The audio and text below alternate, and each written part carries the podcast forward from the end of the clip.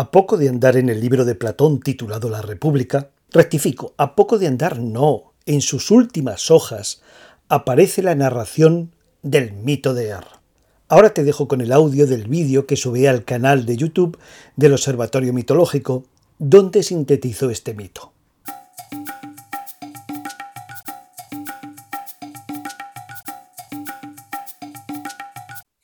El soldado llamado Er murió en la guerra en combate.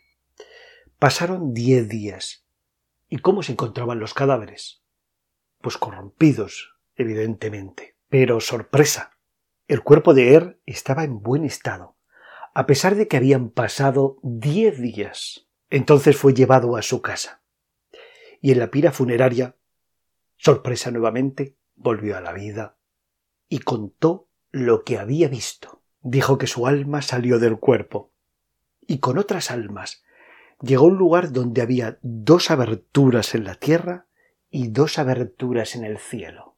En medio de las dobles aberturas, las dos de la tierra y las dos del cielo, se encontraban sentados unos jueces que daban sus sentencias, ordenando a los justos que se dirigieran hacia una de las aberturas del cielo y a los injustos hacia una de las aberturas de la tierra.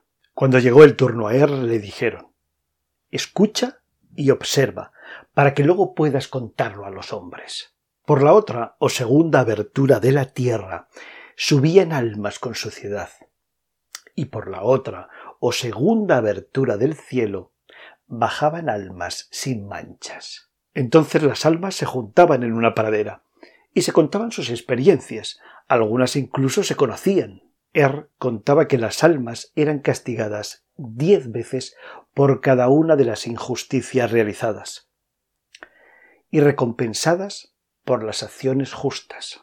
Al octavo día de encontrarse en la pradera y finalizado el castigo o la recompensa, se pusieron en marcha y después de cinco días más llegaron a un lugar donde una columna de luz pura atravesaba la tierra y el cielo y en sus extremos está el uso del cosmos, el uso de la necesidad.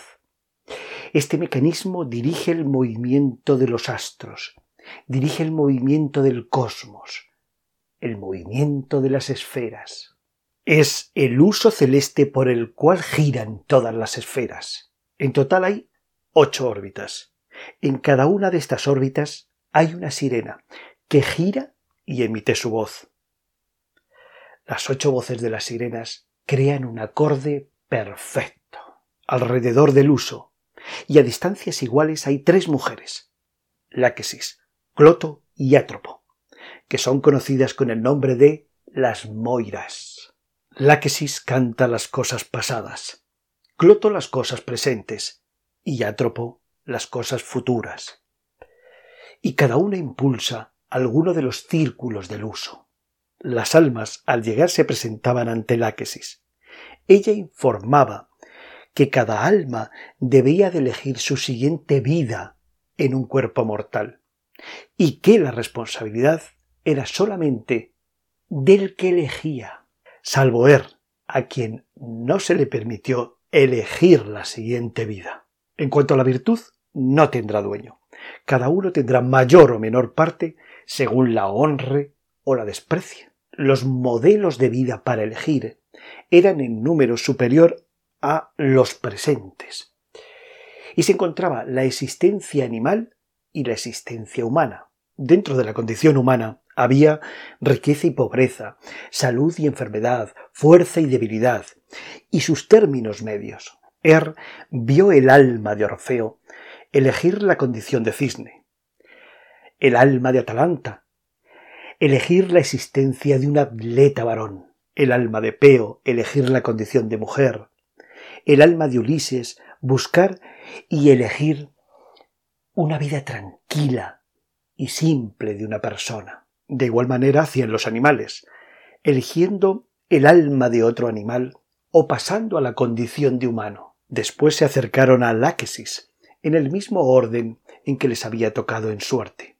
Y ésta dio a cada alma un daimon, un guardián, para que les ayudase en la nueva vida, en ese destino de la nueva vida. El daimon conducía al alma cerca de Cloto, que confirmaba, sí, que confirmaba la existencia que cada uno había elegido, que cada alma había elegido.